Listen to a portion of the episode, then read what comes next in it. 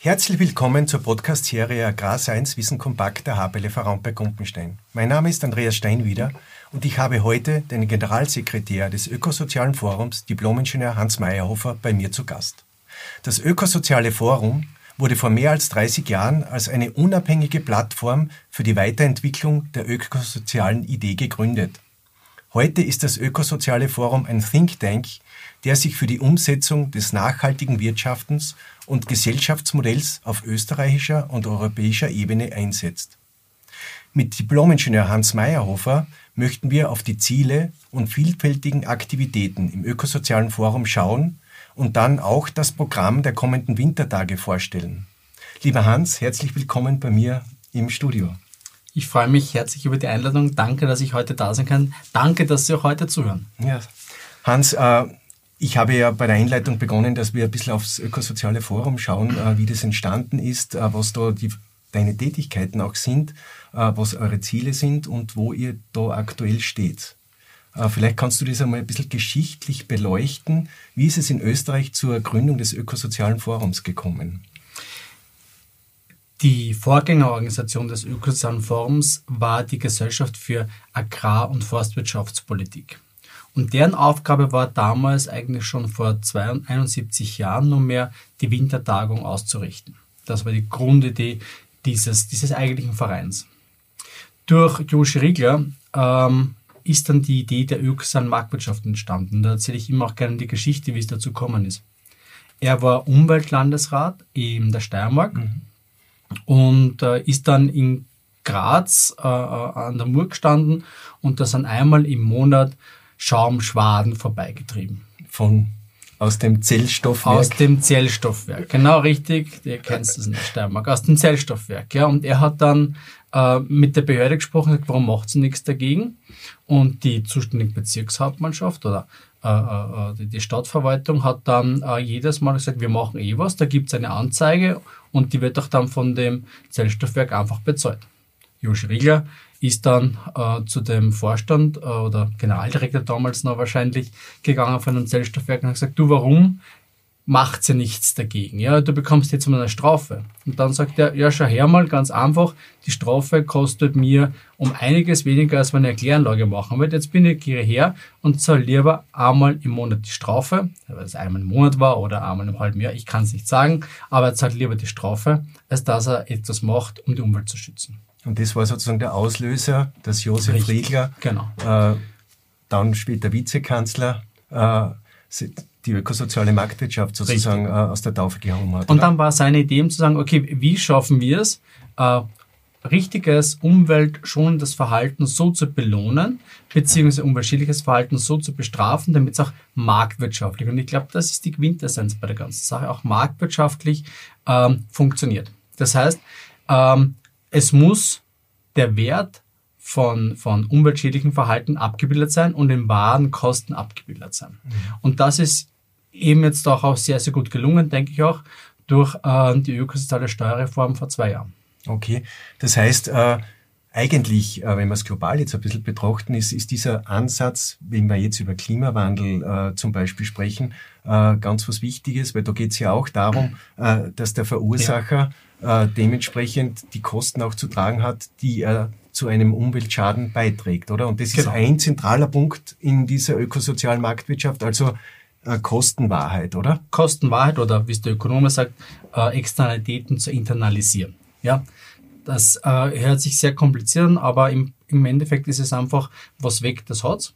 Das heißt, wenn jemand eben konsumiert, ist es auch Umweltkosten, die jetzt aufgrund von Rahmenbedingungen keinen Wert im haben, müssen diese Rahmenbedingungen so abgeändert werden, damit dieses umweltschädliche Verhalten, dieses Konsumieren oder auch dieses Produzieren auf Umweltkosten abgebildet ist in den Kosten des Produkts und somit auch ein Wettbewerbsvorteil auf Kosten der Natur quasi minimiert werden kann. Das ist eigentlich jetzt äh, ein Beitrag zur Fairness in der Wirtschaft, in der nachhaltigen Definitiv. Wirtschafts Definitiv. Äh, das ist einmal auch ein, ein, ein regionalpolitisches äh, äh, Instrument, das jetzt wichtig ist, aus der Idee von Josh Riegler heraus.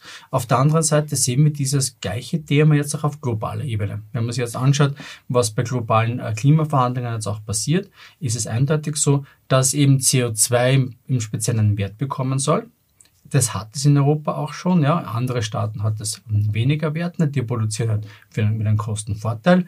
Und deswegen muss man aber auch schauen, wenn wir jetzt einen Umweltstandards produzieren, wenn wir jetzt so hohen Sozialstandards äh, produzieren, können wir nicht gleichzeitig äh, Dinge importieren, die geringere Sozial- und geringe Umweltstandards auch haben und quasi unsere eigene Industrie, unsere eigene Produktion, unsere eigene Landwirtschaft jetzt auch in dem Fall dann vielleicht ausbremsen. Also du hast jetzt ein Wort noch dazu gebracht. Du hast zuerst über Umwelt gesprochen, dann hast du über Wirtschaft gesprochen und dann hast du sozial jetzt erwähnt. Das heißt, das ist eigentlich das Dreigestirn, oder? Das ist genau das, wo ich hin will. Ja. Das ist genau der Punkt, auch wo ich hin will.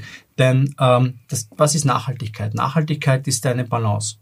Und dieses, äh, dieser, dieser Nachhaltigkeitstisch steht auf drei Beinen und dann kann er nicht wackeln, wenn er feststeht. Das mhm. ist auf der einen Seite soziale Gerechtigkeit, das andere ist die wirtschaftliche Gerechtigkeit und das andere, das dritte ist natürlich die Gerechtigkeit auch für die Umwelt, um eben auch ähm, langfristig produzieren und sein zu können am Ende von Tag. Und unser Ziel als Ökosoziales Forum ist, eine gerechte Zukunft für alle zu schaffen. Ein recht hehres Ziel, auch ein philosophisches Ziel wird uns manchmal auch vorgeworfen, aber von dieser Vision Politik runterzubrechen, ist unsere Aufgabe, ist auch meine Aufgabe im ökosozialen Forum, ökosoziale Marktwirtschaft äh, in Realpolitik umzuwandeln. Und äh, wenn wir jetzt einmal auf Österreich schauen, und ich weiß, ihr seid ja auch auf europäischer Ebene oder jetzt auch global schon ein bisschen tätig, wenn ich den Global Marshall Plan dann vielleicht auch äh, im Auge behalte. Äh, aber jetzt, wenn wir mal schauen, was ihr in Österreich äh, macht, um euer Ziel äh, voranzutreiben. Also man liest ja sehr viel, man bekommt sehr viele Veranstaltungen mit. Vielleicht gehst du auf das Thema Bildung ist euch wichtig, äh, neue Themen anzureißen ist euch auch wichtig, oder? Ich beginne gerne, weil es ja auch unsere Geschichte ist und, und auch meine persönliche Geschichte, ist dieser agrarische Schwerpunkt, den wir natürlich haben. Ein Drittel unserer Arbeit im Ökosozialen Forum geht, dreht sich um das Thema Landwirtschaft. Da ist dabei zum Beispiel einmal die Wintertagung, über die werden wir später vielleicht noch reden ja. kommen, die größte agrar- und forstwirtschaftliche Konferenz in Österreich. Dann haben wir zum Beispiel einen Agrar-Think Tank, wo wir junge Bäuerinnen und Bauern ähm, äh, ausbilden, um über das Thema Landwirtschaft profund und kompetent reden zu können. Okay. Dann haben wir ein äh, Disseminationsprojekt, wo wir wissenschaftliche Ergebnisse versuchen so zu kommunizieren, so runterzubrechen, damit es auch von ähm, Nicht-Experten verstanden wird. Was meine ich damit? Zum Beispiel ein ähm, Thema wie, wie Klimawandel und welchen Einfluss hat die landwirtschaftliche Aktivität auf das Thema Klimawandel. Da haben wir sehr hohe Parallelitäten und da sind wir auch auf große äh, Forschungseinrichtungen, Rampe Kumpenstein und auch du in deiner Personenseite da in der Forschung ganz, ganz vorne dabei. Auch europaweit muss man sagen, diese Themen so runterzubrechen, damit es auch ein Journalist, eine Journalistin versteht und auch verarbeiten kann. Da haben wir ein sehr starkes Manko meiner Meinung nach noch in der, ähm, in der agrarischen Kommunikation, ähm, weil vor allem auch das Thema Essen sehr emotional behaftet ist mhm. und diese Emotionalität dann auf die gesamte Landwirtschaft übertragen werden kann. Mhm. Das wird natürlich auch von, von von, von, von, von Handelsunternehmen auch sehr gerne geschützt ist, Emulation, die auch, auch wichtig ist, um äh, eine Verbundenheit herzustellen. Auf der anderen Seite hinter diese Emotionalität manchmal Fakten bezogen zu diskutieren. Und diese Diskrepanz versuchen wir in einem Projekt auch aufzuheben. Das heißt, äh, damit man jetzt da die, die Zuhörerinnen und Zuhörer, wenn man sich darüber informieren will, dann findet man bei euch, und das können wir später Richtig. dann auch äh, einblenden, die Quellen wo man das findet, diese ja. Unterlagen, oder? Also wir haben hier, wir haben hier Factsheets, ähm, die, die, die eben genau das eine machen. Wir nehmen uns ein, ein Thema vor, bleiben wir beim Thema Klimawandel. Ähm, dann gibt es zum Thema Klimawandel äh, wissenschaftliche Ergebnisse, wissenschaftliche Arbeiten, Einfluss der Landwirtschaft, äh, Betroffenheit der Landwirtschaft zum Thema Klimawandel und wie auch moderne Landwirtschaft darauf reagieren kann. Ähm, für mich ist ein anderes sehr wichtiges Projekt, das dabei auch entstanden ist, ist ein Filmprojekt. Wir haben mit der AGES, für der Agentur für Ernährungssicherung, mhm. äh, zusammen einen, äh, zwei Filme gedreht. Einmal um das Thema Landwirtschaft und Klimawandel, wie gerade angesprochen, und einmal um das Thema Landwirtschaft oder Ernährung und Pflanzenschutz. Mhm. Sehr viele Mythen sind hier im Raum, sehr viele Verunsicherungen wird hier äh, wird ja auch zum Teil geschürt, muss man ganz offen auch sagen. Und da braucht es einfach faktenbezogene Diskussionen und faktenbezogene äh, Auseinandersetzungen mit dem Thema. Und das versuchen wir immer auch zu bringen. Das Ökosoziale Forum, und dafür stehe ich auch als Person ein, wir arbeiten wissenschaftsbasiert. Mhm. Mhm. Und das lässt sich auch gut streiten auf der Basis. Ja, super. Ja, genau. Äh, wenn wir jetzt äh, die österreichische Ebene ein bisschen verlassen und äh, die europäische Ebene anschauen, also es gibt ja auch das Ökosoziale Forum auf europäischer Ebene, da habt ihr euch ja auch zusammengeschlossen mit mhm. anderen. Vielleicht kannst du dazu auch ein paar Worte sagen und warum euch das auch wichtig ist, äh, europäisch und global zu denken. Ich denke, der Wert Europas ist gerade in der heutigen Zeit ein massiv unterschätzter. Wenn wir über Demokratie, wenn wir über, über Freiheit reden, ähm, was zu wenig gemacht wird, für meine, meine, meiner Meinung nach auch, dann ähm, wird hier irgendwie Europa eher abfällig auch behandelt. Wir reden sehr gerne auch, was in Europa alles verbockt wird. Wir sagen, das wird sich um die, die Krümmung der Gurke, mhm. altes Klischee, sie ja. kümmern sich um die Krümmung der Gurke, aber nicht um große europäische Themen. Aber ich glaube genau dass Europa jetzt an einem Scheidewegpunkt steht. In einem sehr stark politischen Scheidepunkt. Europa hat jetzt zwei Möglichkeiten, meiner Meinung nach. Eine lebendige, liberale Demokratie zu verteidigen. Die steht gerade von mehreren Seiten jetzt stark unter Druck. Auf der einen Seite durch den Russlandkrieg, also den Angriffskrieg Russland gegen die Ukraine, gegen eine liberale Demokratie, wie die Ukraine eine werden wollte. Auf der anderen Seite sehen wir sehr starke auch innere Kräfte, die sehr starke Nationalismen sich zerschlagen. Also das Extreme gewinnt an Bedeutung. Dieses Extrem nach links und außen. Und ich finde einfach, man muss auch in der breiten Gesellschaft mehr über die Zukunft eines Europas diskutieren. Die Mitte darf sich nicht den Weg von links und rechts definieren lassen. Und das passiert gerade. Mhm. Die Mitte muss einen eigenen Weg vorgeben und nicht sagen, äh, nicht getrieben zu sein von, von links und rechts außen politischen Ideen. Das versuchen wir beizutragen durch unser europäisches Netzwerk. Ähm, wir haben hier, das ist jetzt nur ein kleines Beispiel daraus, auch ein Horizon 2020 Projekt, wo wir mit europäischen Universitäten äh, zusammenarbeiten und das Thema nachhaltige Ernährung auch beleuchten. Mhm. Weil das natürlich mhm. ein sehr starkes Resilienzthema ist. Wie widerstandsfähig ist Europa? Wir haben es gesehen, Energiepreise explodieren, weil eben ähm, Russland gedroht hat, den Gashahn abzudrehen. Wir, wir hängen hier am Tropf. Auf der anderen Seite kommen wir auch in Österreich jetzt nicht vom Fleck. Ja, wir könnten 30 Prozent unseres Gasbedarfs äh, aus erneuerbaren Gas produzieren und es ist in zwei Jahren nichts passiert. Außer mhm. Ankündigungen, muss man auch mhm. ganz ehrlich einmal mhm. sagen. In anderen Bereichen sind wir sehr weit äh, äh, nach vorne gegangen auch, ja, und da ist viel passiert. Ich glaube auch, dass beim Thema Photovoltaik. Ich glaube, dass beim Thema Windkraft noch einiges an Ausbaupotenzial da ist. Aber, und das ist ein großer Nachteil von dieser Energiewende, sie wird sichtbar werden.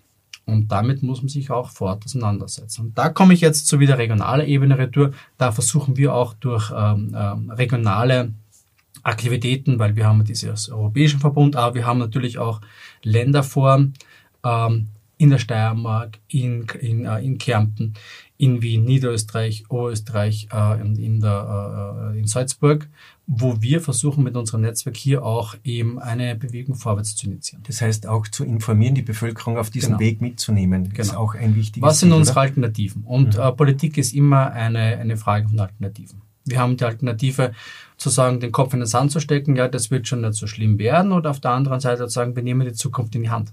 Wir definieren unsere Zukunft. Unsere Zukunft liegt meiner Meinung nach in dem Weitergehen und nicht in dem Verharren. Mhm. Ja, wer stillsteht, der verliert sozusagen einen Boden, oder? Genau. Das ist so. Wenn wir jetzt auf europäischer Ebene bleiben, wer sind da eure, äh, wer geht diesen Weg mit? Äh, auf europäischer Ebene sind wir ähm, sehr stark verbunden durch unser Netzwerk im Europäischen Parlament. Okay. Äh, mit einem Ökosozialen Forum Deutschland, äh, mit, äh, mit, mit, mit, Freunden in Polen, mhm. mit auch in einer ungarischen, einer ungarischen Ökosozialen Forum gibt's. Kroatien hat es auch eines gegeben, das ist gerade eine Umstrukturierung auch. Aber wir wollen, und da haben wir auch den Willy Molterer äh, dafür jetzt auch als Vizepräsidenten gewinnen können, diese europäischen Agenten stärker anschieben. Ja, okay. Das heißt, wir wollen dieses Netzwerk auch äh, äh, noch weiter ausbauen und auch vertiefen. Aber das Thema Nachhaltigkeit, glaube ich, ähm, ist ein, ein, ein essentielles und es kommt immer davon, wie, wie man es auflädt. Nachhaltigkeit ist nicht Verzicht. Mhm. Und ich glaube, das ist ein ganz wichtiger Punkt. Nachhaltigkeit kann auch eine, eine wirtschaftliche Strömung nach vorne sein. Und so wollen wir Nachhaltigkeit auch verkaufen, begreifen und erlebbar machen. Ich würde vorschlagen, dass wir jetzt äh, im nächsten Teil ein bisschen auf die kommende Wintertagung eingehen. Es ist eine Tagung, die äh, große Tradition in Österreich hat. Ja, Sie dauert über elf Tage ja. äh, in unterschiedlichsten Regionen. Vielleicht kannst du uns dazu ein bisschen grob die Idee dahinter, ja. auch die Themen heuer und dann, dass wir vielleicht zum Schluss auch auf jene, die bei uns in Raumberg-Gumpenstein stattfindet, dass wir auf das ein bisschen eingehen, auf das Programm im Detail. Gerne, sehr, sehr gerne. Also, du hast mit dem Thema Tradition begonnen. Ja, das ist eine sehr traditionsreiche Veranstaltungsreihe. Mhm. 71 Mal wird sie jetzt 2024 jetzt ausgetragen. Das ist schon wirklich eine lange, lange Zeit. Und in dieser Zeit hat es auch sehr viele Veränderungen gegeben. Die Wintertagung war vom, äh, von der Grundidee eine Veranstaltung, die hier auf, äh, ähm, sagen wir, auf den Großgrund ausge, ausgerichtet war, für Großgrundbesitzer, die versucht haben, in der politischen Debatte sich einzubringen. Und heute stehen wir dort, ähm, dass wir eine sehr breite gesellschaftspolitische Debatte auch führen rund um das Thema Landwirtschaft und Ernährung. Da war für mich ähm, eines, äh, ein sehr prägendes Zitat ist äh, für mich dabei, das von Eduard Hartmann, ehemaliger Landwirtschaftsminister mhm. auch in Österreich, der gemeint hat, Landwirtschaft geht alle an. Und das ist auch immer, wenn ich mit meinen Leuten rede, worüber reden wir dieses Jahr, wir müssen Landwirtschaft auch so reden in den Fachtagen auch, dass es auch alle angeht, ja, dass wir nicht nur innerhalb der Community beieinander stecken und die Köpfe zusammenhalten, sondern dass es auch das, was, was man dort spricht, auch mit einer Gesellschaft, Gesellschaft geteilt werden kann. Also Landwirtschaft geht uns alle an und das haben wir für 2024 auch vor, innerhalb von 24 Fachtagen auch zu diskutieren. Und ähm, das Thema, das wir uns vorgenommen haben für 2024 ist, wir leben Innovation aus Tradition. Mhm. Hört sich jetzt sperrig an, aber was meine ich damit? Landwirtschaft hat einen massiven Wandel auch erlebt. Die Geschichte der, der Menschheit hat einen massiven Wandel erlebt. Ich möchte an der Stelle auch an unserem, auf unserem Podcast hinweisen, ein bisschen Eigenwerbung machen. Wir haben mit Professor Bruckmüller, einen der profundesten ähm, Agrarhistoriker in Österreich äh, einen Podcast äh, aufgenommen, wo es um den Beginn der Landwirtschaft geht, bis in die Jetztzeit auch. Von Fresswellen und Hungersnöten ist der Titel und ich glaube, das trifft es ganz gut auf den Punkt. Wir vergessen manchmal, dass wir eigentlich noch bis in die 50er Jahre hinein oder knapp vor den 50er Jahren auch noch einen Mangelernährung in Österreich hatten. Da waren Hungersnöte und da war Mangel eigentlich ein permanenter Begleiter in der Geschichte der Menschheit. Und die Landwirtschaft hat es geschafft, seit den 50er Jahren bis in die Jetztzeit eben auch diese Hungersnöte und diesen Mangel zu, ähm, zu bekämpfen und eigentlich auch eine Überproduktion zu schaffen in einigen Bereichen, was eine wunderbare Sache ist.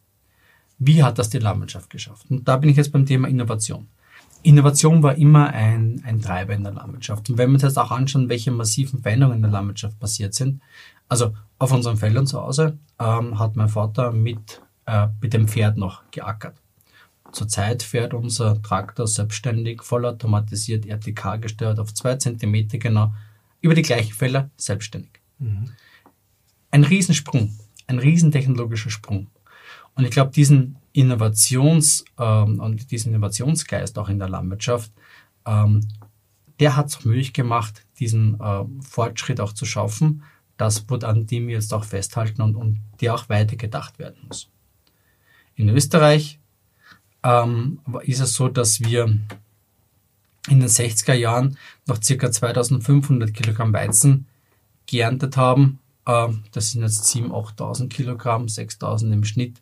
Ähm, das ist eine, ja, eine Verdreifachung im Endeffekt. Natürlich darf man eins auch nicht vergessen dass das natürlich auch mit einem entsprechenden Ressourceneinsatz einhergegangen ist. Definitiv. Das ist immer auch mit einem Ressourceneinsatz. Wir gerade jetzt über Klimawandel reden, ist natürlich genau. auch sehr viel an Arbeitskraft ersetzt worden durch fossile Energieträger, oder? Genau. Das und da braucht es jetzt wieder und, Innovationen, und oder? Das ist der Punkt, an den ich ansetzen möchte. Die Innovationen sind, sind gelaufen, ja. Innovationen sind gelaufen und haben uns jetzt an einen Punkt gebracht, auch wo es kein Problem ist, äh, eine, eine 12.000 Kilogramm Milchkuh jetzt zum, zum so zu füttern. Die Frage ist, wie sie ernährt wird. Ja. Und da ist jetzt auch wieder eure Arbeit äh, hier im Raum bei Grundenstein extrem wertvoll auch, dass man jetzt diese Innovation weitertreibt. Wir brauchen Innovationen äh, auf mehreren Ebenen. Eine Ebene ist das Thema, wie sieht man die Landwirtschaft in 20, 30 Jahren? Wo, wie, wie will die Landwirtschaft auch wahrgenommen werden? Und ich glaube, die Landwirtschaft will immer wahrgenommen als Teil der Lösung, als produzierender Teil dieser Lösung. Mhm. Auf der anderen Seite brauchen wir Antworten, was den Klimawandel betrifft. Das heißt, ähm, Klimawandel auf zwei Ebenen auch, meiner Meinung nach als erstes Mal auf der Ebene der Klimawandelanpassung. Klima, das Klima wird sich verändern, das merken wir jeden Tag, wenn wir draußen sind im ja. Feld oder im Stall. Und auf der anderen Seite auch, äh, wie kann die Landwirtschaft klimaeffizienter werden? Ähm, die, die Arbeit, die hier im Raum bei Kumpenstein passiert, also in der, in der Tierernährung, auch in der Pflanzenzucht, die ist hier eine unschätzbar wertvolle auch. Wir brauchen es natürlich auch im Bereich äh, Biodiversität und Umweltschutz, oder? Da haben wir natürlich auch Hausaufgaben zu machen, weil natürlich der Druck durch die steigende Weltbevölkerung, durch die Intensivierung ist natürlich schon größer geworden und da, braucht es Innovationen, oder? Das ist, das ist ja auch genau dieser Spagat. Das ist genau auch dieser Spagat, den man, den man hier finden muss. Ja? Also Landwirtschaft wird ja nicht gemacht, nur um Biodiversität zu schaffen. Oder Landwirtschaft wird nicht gemacht, um, um, äh, äh, um eine schöne äh, Wiese zu haben. Ja? Landwirtschaft wird gemacht, um zu produzieren. Aber wie diese Produktion stattfinden muss, die Produktion muss er sich wirtschaftlich rechnen. Die Produktion muss sich, äh, muss ökologisch nachhaltig und tragfähig sein. Das sind genau die Herausforderungen, die du jetzt angesprochen hast. Biodiversität, Klimawandel. Da brauchen wir massive Antworten darauf, um eben auch die Rezeption für den dritten Bereich der sozialen Stellung der Land- und Forstwirtschaft dem auch gerecht zu werden. Und genau um diese, diese Themen geht es ja auch bei der kommenden Wintertagung. das ist oder? genau der Punkt, wo wir bei der Wintertagung auch hinein, hinein wollen. Ja, gesagt, das auch dieses Spannungsfeld anzusprechen, aufzugreifen und wenn möglich auch vielleicht in ein, zwei Punkten noch aufzulösen und breit zu diskutieren. Ja, und also, vor allem auch keine Überforderung der Landwirtschaft zu schaffen. Mhm. Weil wir merken das auch in unseren Debatten und unseren Diskussionen, äh, auch mit Praktikern, dass halt das, äh, okay, ich kann nicht produzieren auf der einen Seite, äh, noch billiger zu produzieren, äh, weil der Druck eben von dem Konsumenten herkommt. Ich muss das billiger machen, vielleicht ein imaginärer Druck, der halt durch Katalysatoren an den Bauern so herangetragen wird. Und auf der anderen Seite steht er äh, von dem gleichen Konsumenten und Konsumentinnen unter Druck, ähm, der eben sagt, äh, er, soll, er soll umweltschonender produzieren, mhm. noch nachhaltiger produzieren. Und ich glaube, da hat Österreich eine extrem gute Rolle auch schon geschaffen. Eben auch, und das ist wiederum die, wichtig, diese Brücke zu schlagen, durch diese Idee von Jonas Riegler, der ökosozialen Marktwirtschaft, der ökosozialen Agrarpolitik. Denn das war auch der Nukleus seiner Idee, eine ökosoziale Agrarpolitik zu machen, die jetzt nicht nur ähm, also, sozial und, und wirtschaftlich ist, sondern eben auch um diesen Gedanken der Ökologie äh, äh, äh, also weitergetrieben wird. Und da hat Österreich, ich sage nur, äh, Biofläche äh, ist äh, weltweit die höchste in Österreich zu finden, anteilsmäßig, versteht mhm. sich natürlich. Und auf der anderen Seite haben wir durch das ÖPOL-Programm und auch andere politikbegleitende Maßnahmen, das ist ja genau, was ökosoziale Politik auch sein muss. Das kommt ja nicht von nirgends, sondern da wird Politik gemacht, mhm. dass es ein bestimmtes Ergebnis auch gibt. Genau. Jetzt am 23. Jänner ist der Eröffnungstag. Ja. Der nennt sich Agrarpolitiktag. äh, und dann gibt es zehn weitere Fachtage, die sich auf ganz Österreich verteilen. Jetzt könnt zum Fachtag Obst, Gemüse, Gartenbau, Fachtag für Geflügelhaltung, für Weinwirtschaft, für Kommunikation, für Landtechnik, Bergwirtschaft, Fachtag für Ackerbau, Fischereiwirtschaft, Schweinehaltung und zum Schluss Grünland und Viehwirtschaft. Äh, vielleicht gehst du ein bisschen auf äh, einige Highlights ein, die dir wichtig sind? Ich möchte mit dem Agrarpolitiktag beginnen, weil das ist so irgendwo der, der große Spiel nach außen ist. Der, der findet ja. wo statt? In der Wien? findet im Austria Center in Wien statt. Austria Center. Genau. Und ähm, wir haben hier den ähm, Johannes Hahn, also den, den, den, den Budgetkommissar, auch eingeladen, äh, denn natürlich ähm, Politik wird mit Geld gemacht. Und der ist auch für regionale zuständig, oder? Genau, er ist für Regionales auch zuständig und, und das, das sind einfach sehr viele Schnittstellen, glaube ich, die wir genau in der Debatte, die wir vorhin geführt haben, auch dort äh, äh weiterführen können mit ihm. Da freue ich mich sehr drauf. Ähm, äh, speaking about Innovation, wir haben auch einen neuen Tag im Rahmen der Wintertagung heuer etabliert oder wollen etablieren. Das ist der Fachtag Fischereiwirtschaft. Ähm, der Fischkonsum und die Fischproduktion in Österreich, die gehen nicht zusammen vor allem auch die Fischkonsumation wird größer. also der, der Import und der, die Eigenversorgung ist, das klafft extrem auseinander. Ich weiß nicht, genau, sind wir wahrscheinlich bei... Ich glaube, es, es gibt so eine Zahl, ich schlage es mit tot, aber das ist so circa... 15 Prozent? Äh, ja, überhaupt? ich glaube, es sind so bei 10 Prozent. Ich glaube, man isst okay. dann nach einem Monat gibt es diesen, diesen, diesen Fischtag, wo dann der Fisch quasi österreichisch aufgegessen ist. Okay. Das ist irgendwann Ende Jänner, glaube ich. Okay. Und Anfang Februar. Jedenfalls die Fischproduktion und vor allem die nachhaltige Fischproduktion ist eine große Kunst. Mhm. Und äh, wir glauben, dass da auch sehr viel auch an Potenzial auch ist und das natürlich auch etwas ist für Bauern und Bauern in der Diversifikation da auch einiges zu machen. Da gibt es natürlich auf der einen Seite Garnelen aus dem Alpenraum, ähm, aber auch natürlich traditionelle Karpfenzucht im Waldviertel. Ja. Und dazwischen ein, eine ganze Bandbreite auch, was es da auch an, okay. an, an Also es gibt der Fischerei. Wirtschaftstag ist am 30. Jänner und wo ja. findet der statt? Der findet in, äh, im Waldviertel statt, okay. in Waldran. Ja, da ist ja sehr viel an genau. Fischerei. Genau, das ist ja äh, so ein quasi ein, ein, ein, ein Nukleus auch äh, in, der, äh, in, der, in der Fischereiproduktion. Ja, und da freue ich mich sehr drauf. Da haben wir auch sehr, sehr gute Rückmeldungen auch schon bekommen. Wichtig ist bei diesen Tagen auch, dass da immer äh, Dinge passieren, die die Branche interessiert. Das heißt, wir richten den Tag jetzt nicht aus, indem wir unsere Köpfe zusammenstecken im Büro, sondern wir gehen hinaus, wir laden Leute ein, wir haben jetzt jeden einzelnen Tag ein eigenes Komitee, das dahinter steht, Inputs auch bringt und somit auch hilft, diesen Tag entsprechend vorzubereiten, damit er für die Bauern und Bauern im Speziellen interessant ist. Kann man da vor Ort dabei sein und sich auch online zuschalten oder ist das, äh, wie ist das aufgestellt? Wir haben die Wintertagung und das ist auch ein, eine Lernung aus der Pandemie ähm, mussten wir relativ rasch damals äh, wirklich als Online-Veranstaltung planen und auch durchführen. Die Wintertagung lebt aber von der Debatte und von der Diskussion auch rundherum und deswegen machen wir das jetzt, äh, äh, Gott sei Dank, auch zweigleisig. Auf der einen Seite kann man vor Ort teilnehmen. Was so, das Ziel sein sollte, dass man Ziel teilnimmt, ist, oder? Und man sich teilnimmt auch trifft, und Austausch, kann und austauscht. Pausengespräche. Also ich denke, ja, der, der, der, der Grün- und der Viehwirtschaftstag in Ramberg-Gumpenstein ist ja für alle, die da schon mal teilgenommen haben, eines der besten Beispiele auch dafür, wie auch Austausch passieren kann in der Community und, und mit den Forschenden und mit den Lehrenden gemeinsam da auch was, was zusammenzubringen. Ja, das haben wir auch am, am Fachtag Fischereiwirtschaft eben in, im Waldviertel äh, bis eben der Bergwirtschaftstag, der in Tirol stattfinden wird. Mhm. Auch heuer wieder.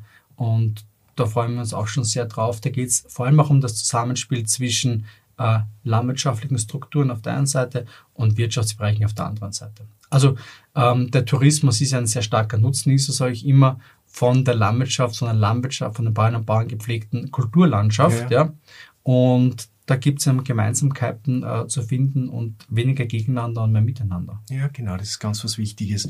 Und dann sind wir beim am letzten äh, Fachtag sind wir im Grünland und im viehwirtschaftlichen, im Rinder-Wiederkäuerbereich angelangt und der findet in Raum bei Gumpenstein statt und das ist am 1. Februar. Richtig. vielleicht können wir dazu auch ein bisschen ins Programm hineinschauen. Der Tag beginnt eigentlich schon am, am, am Vortag mit der coolen Sache, was eine äh, Sternfahrt ist, wo aus Österreich Busse mit jungen Leuten sich treffen äh, oder die treffen sich im Bus und fahren nacheinander zu Exkursionszielen, fahren nachher nach Schlabing Okay. Da gibt es wahrscheinlich wieder eine kleine Abendveranstaltung. Am nächsten Tag kommen die jungen Menschen auch dann und nehmen ähm, einen Raum bei Kumpenstadt in der Schule am Fach der und Viehwirtschaft teil. Das heißt, ihr sprecht damit speziell die Jugend an, äh, dass sie sich auch am Vortag schon trifft, wo genau. man interessante Betriebe sich anschaut und einen fachlichen Austausch auch schon ja. hat, ja, einen fachlichen Austausch auch hat. Also und und danach äh, mit diesen auch Eindrücken am, am und Viehwirtschaftstag da ja. bei euch einfach teilnehmen Live kann. dabei ist. Okay. Genau. Äh, und wenn wir jetzt auf den Gründers- und Viehwirtschaftstag ein bisschen schauen, äh, wenn ich aufs Programm schaue, beginnt es natürlich mit dem ersten Block. Das ist zumeist ein agrarpolitischer Block und ist auch bei uns so. Bundesminister Dotschnig, Josef Moosbrucker, die Barbara Riegler wird dann über den Biomarkt sprechen. Ist ja eine, eine sehr herausfordernde Zeit jetzt für die biologische Landwirtschaft, wo Definitiv. wir auch den Schulterschluss mit dem Konsumenten und auch mit dem Markt brauchen, äh, dringend. Und dann wird auch von der Agrarmarkt Austria die Michaela Schantl über das mhm. sich verändernde Konsumverhalten sprechen. Also ich glaube, das ist ein sehr spannender Block, den wir hier äh, haben. Und daran anschließend gibt es dann eine Podiums- und Publikumsdiskussion mit den Referentinnen und Referenten. Ich denke, da ist schon einmal. Äh, da haben wir, da haben wir sehr viel Platz und, und auch an dem Tag wird dann noch ein, ein, ein Beitrag auch kommen ähm, aus dem Lebensmitteleinzelhandel, der eben dieser Katalysator ist zwischen Landwirtschaft, Integratorenbetriebe, die auch sehr stark in bäuerlicher Hand sind, auch oft, und auf der anderen Seite zwischen dem Konsumenten. Du sprichst den äh, Andreas Steidl an. Genau, der Andreas Steidl wird hier, wird hier ähm, äh, auch einen, einen Beitrag leisten im Namen von, von Billa. Genau, genau. wo es über Weideproduktion, Tierwohl äh, in, in der Rinderhaltung äh, geht und genau. wo er die Chance dafür sieht. Äh, in Vor allem in der Kooperation, ja. Und ja. Das ist ja auch etwas, was, was, äh, was ganz wichtig ist. Ja. Also das heißt, ähm, Landwirtschaft dreht man nicht auf und an von heute auf morgen. Landwirtschaftliche genau. Produktion, bis ein Produkt äh, von der Idee in, äh, in, im Produktmanagement vielleicht in einer, einer, einer Abteilung eines Lebensmitteleinzelhandels, bis das beim Konsumenten ist, vergeht ruhig einmal ein Jahr dazwischen. Und ich glaube, diese Langfristigkeit der Zusammenarbeit ist einfach ganz, ganz wichtig, dass die beiderseitig auch gelebt wird. Ja, und im, im Nachmittagsblock geht es dann auch sehr stark um das Thema Klimawandel und Umweltschutz. Da sind wir bei euch sehr, sehr gut auch aufgehoben. Wo es auch um Ökoeffizienz geht, um Betriebe, die das auf ihren Betrieben auch umgesetzt haben mhm. und, und wirtschaftlich gut dastehen, aber auch eine hohe Ökoeffizienz aufweisen. Genau das, was ja eigentlich Innovation genau. ist und wo es hingehen muss. Genau, und zum Schluss äh, gibt's dann noch äh, eine Exkursionsmöglichkeit, ein Netzwerktreffen, wo wir in den Forschungsbereich herunterschauen gehen können, wo die Tagung dann gemütlich ausklingt, wo wir Stationsbetrieb äh, umsetzen wollen zu Forschungsprojekten und Ergebnissen und mit einem gemütlichen Ausklang dann sozusagen den Tag und die Wintertagung 2024 beschließen werden, oder? Genau. Das ist eben, finde ich auch, für mich ist dieser Tag ein sehr, sehr gutes Beispiel, wie es wie es gut laufen kann. Auf der einen Seite von sehr hohen ähm, politischen Rahmenbedingungen runtergebrochen auf das Zusammenspiel innerhalb der Kette, runtergebrochen auf das Zusammenspiel auch am Betrieb und dann noch das Zusammenspiel vielleicht auch mit der Forschung, mit dem wunderbaren Rahmen. Wo es wieder um die Zukunft dann Wo es wiederum um die Zukunft geht, wo es dann eben auch bei einem Glasl Wein vielleicht dann ja. ähm, auch geht, eine, eine Vision zu teilen oder eine Idee zu teilen und äh, Verbündete mit ans, aufs Board, an, an Bord, sondern das ist der wichtige Punkt. Ähm, die Wintertage ist nicht etwas, das, das, das gegeneinander äh, produzieren soll, sondern wir wollen ein Miteinander produzieren und am besten Fall am Ende von Tag auch Zusammenarbeit fördern. Über die ganze Wertschöpfungskette. Über die ganze Wertschöpfungskette. Eine Wertschätzungskette genau, wäre mir das allerliebste. Ja. Das verwenden wir auch sehr gerne. Und eine Wertschätzungskette, wo einfach man weiß, dass sich eine Kette reißt und wenn das vordere Glied nachgibt, äh, bringt das nichts und das hintere Glied darf auch nicht überstrapaziert werden. Wenn sich jetzt jemand interessiert, äh, sich an der Wintertagung interessiert, sich anmelden möchte, also man braucht eigentlich nur Wintertagung 2024 googeln und dann kommt man schon auf eure Homepage. Dann kommt man auf die Homepage mit dem gesamten Programm, mit den Anmeldeformalitäten auch. Es gibt auch äh, äh, armer Gütesiegel, also äh, TGD-Punkte, Sachkundennachweise, wenn man teilnimmt. Das heißt, das sind auch einfach Siegeln, die zeigen, dass diese Veranstaltung einen Wert hat. Ja.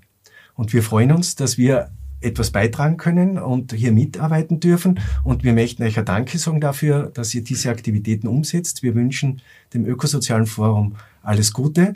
Äh, wir freuen uns über die nächsten Jahre, die wir weiter gemeinsam gehen werden für die österreichische Landwirtschaft. Und bei Ihnen zu Hause möchte ich mich für Ihr Zuhören und Ihr Zusehen sehr herzlich bedanken. Alles Gute und auf Wiedersehen. Herzlichen Dank, auf Wiedersehen.